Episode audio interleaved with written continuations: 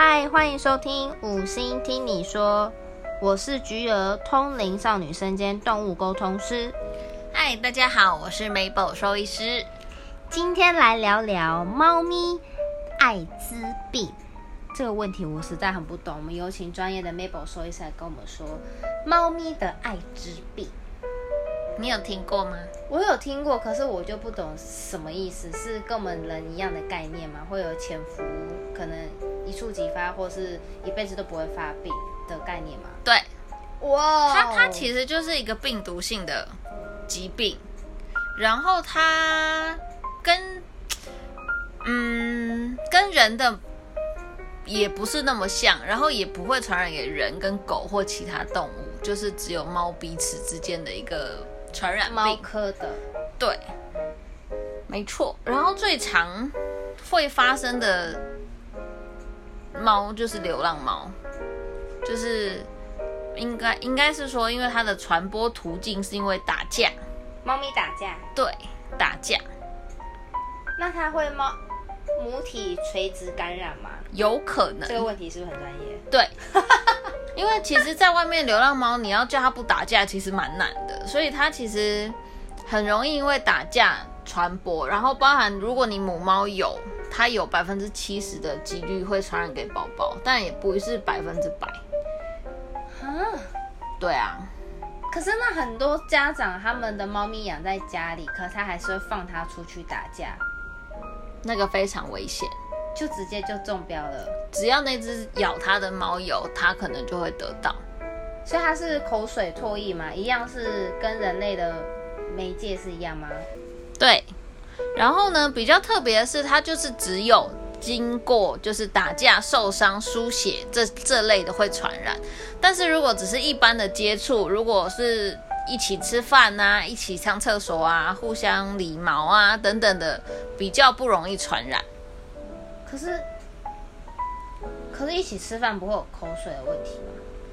对，但是如果他没有伤口就没事。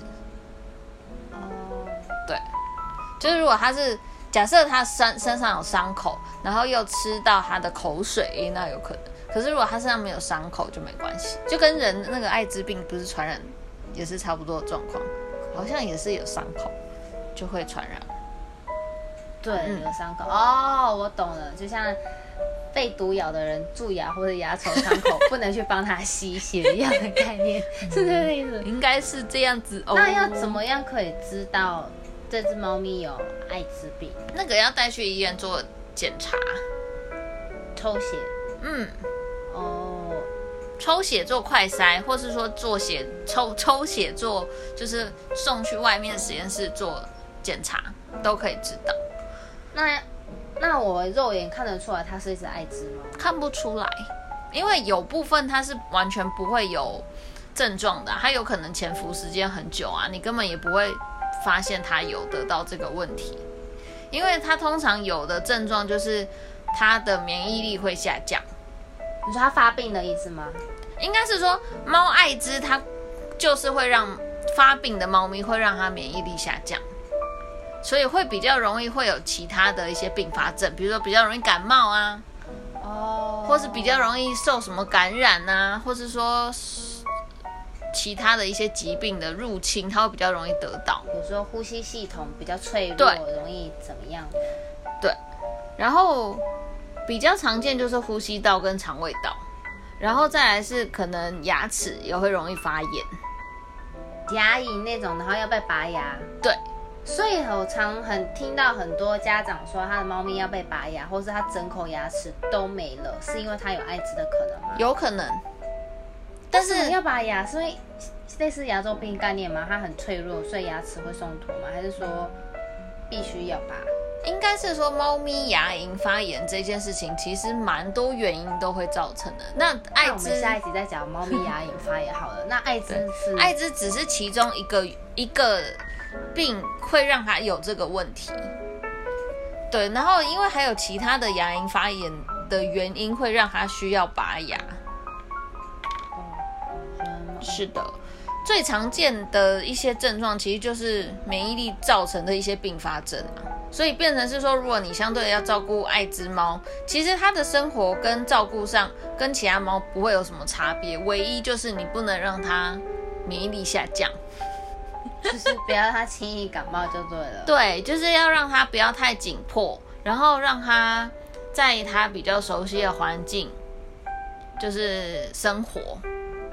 所以这也没办法根治。对，因为它就是一个病毒性带源的疾病，它就是会镶嵌在你的身体里面，所以你没有办法光靠药物或是说什么打针什么之类的。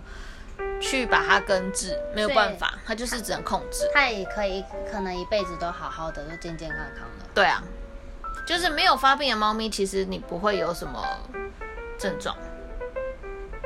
对，可是当后期啦，真的假设真的发病的话，它可能会常常生病，然后开始消瘦，就会有其他的一些问题，就要特别注意，有可能就是有类似的状况发生。是哦。那快筛很多钱吗？还好，几百块，几百块而已。对，那很便宜。对，而且它的快筛不会只有一个项目啊，通常是三种疾病一起，或是两种疾病。常见的要一些传染病，对对对对，就是通常我们医院会做的猫都是流浪猫。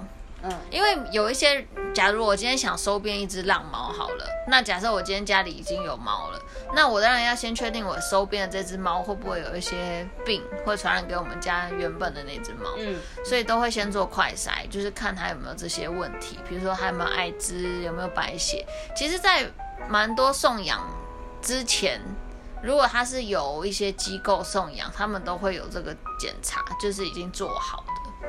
那如果假设。家中的浪猫，就是假设这个人家中养五只猫咪，有两只爱滋，那三只是正常的，那是不是另外三只很容易就会被传染到？假设他们有打架、斗殴、械斗之类的，械斗，对啊，哈，那这样是等于有点无法避免，除非他们的空间是独立，或是说他们真的很感情很好，不打架，不会打到有伤口出现。虾米，不然就是尽量分开养比较好。哦，对啊，所以可是他们要是传宗接代发生性关系，是不是就中标了？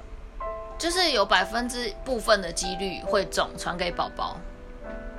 比如说，艾滋是母的。那公的是没有艾滋，是健康，也没有结扎，或是甚至可能也有结扎。那他们发生性行为，他们交配是不是就会得了？有可能。天哪！对啊，所以其实也不太建议，如果他真的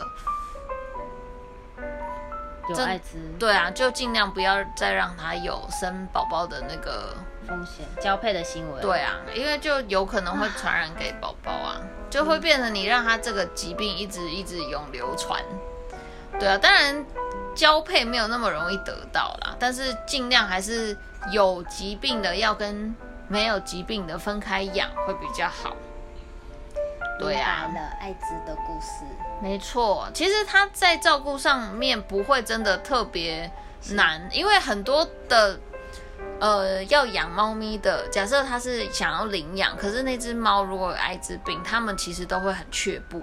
是啊，对啊，因为他就会，因为他不光听艾滋这两个疾病，你如果完全不懂，你也会很害怕，想哇，那会不会传染给我？哦，对，对，会不会传染给我家小孩什么之类的？其实我们遇到蛮多的，但是其实变成是说，如果你养了它，其实它跟正常猫没有什么两样嘛。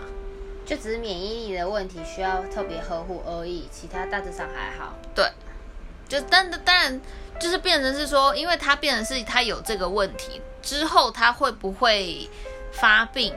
它当然是一个一个风险。嗯，对啊。但是当然有遇过都没事，也没有发病的，但就是不一定。明白了。对，所以碰到这种猫咪，不用说真的很却步。那当然，如果你想新养猫咪，就会建议先做一些检查，再把新的猫咪带回家。啊，如果你家里没有其他猫咪，你只有一只爱之猫也好，那也 OK。其实你就是给它最完整、最好照顾，它也不太会发病。所以艾滋其实不可怕，只是听起来，没错，嗯，没错，对，然后也要呼吁一下，尽量猫咪不要放养，哦。因为这个疾病它就是打架造成，所以如果你家的猫咪假设没有结扎好了，有时候会偷偷跑出去打架，因为要争地盘、争配偶什么之类的，嗯。然后就会比较容易有这个问题，所以尽量就是结扎，然后把你家猫照顾好在家里面，不要跑出去。以后有家长要是问我说：“菊儿，那请问我们家宝贝他想要出去走走吗？”我一律会回答：“嗯、不需要。对啊，我们我昨天才看了两只猫咪，都是公猫，没有结扎，然后一只带头带另外一只出去打架，屁两个屁股肿起来受伤，公的跟公的，两只公的跑出去打架，呃，跟别的猫打架为什么会屁股肿起来？就被咬伤了，伤口他。们都咬屁屁哦。他可能在追它的时候还咬它，然后屁股两个洞化脓天肿胀，那会不会就变爱一只猫了？有可能啊，如果那只让猫有的话。所以这个这个其实很常见哎、哇所以我我就跟那个主人说，你以后还是不要让它出去好了。而且重点是它那两只猫没结扎，公猫没有结扎，这样下去就祸害一千年哎。所以我就跟他说，你等它伤口好了，要带它来结扎。而且不要再让它出去这样。对啊，可是他们他说他们家住山上，所以我觉得是有可能再把它放出去。哦，那基本上那个猫艾滋很难根绝在这个地球上了。对，没有错。而且流浪猫很难很难根治啊，互相传染来传染去。其实，在流浪猫界，艾滋应该是一个就像感冒一样吧。那这样子，我们珍贵的石斛感觉也会被可是好像不会这么明显的症状。但是当然也有可能有，但是没有人发现，因为毕竟它不是研究，也不会有人带它来看医生。而且它是野外，感觉它对啊的，照顾更难。啊、哦，好，明白了，我会认我会认真呼吁的。OK OK，好的，那我们今天先聊到这边，先告一个，段落，好，拜拜。拜拜。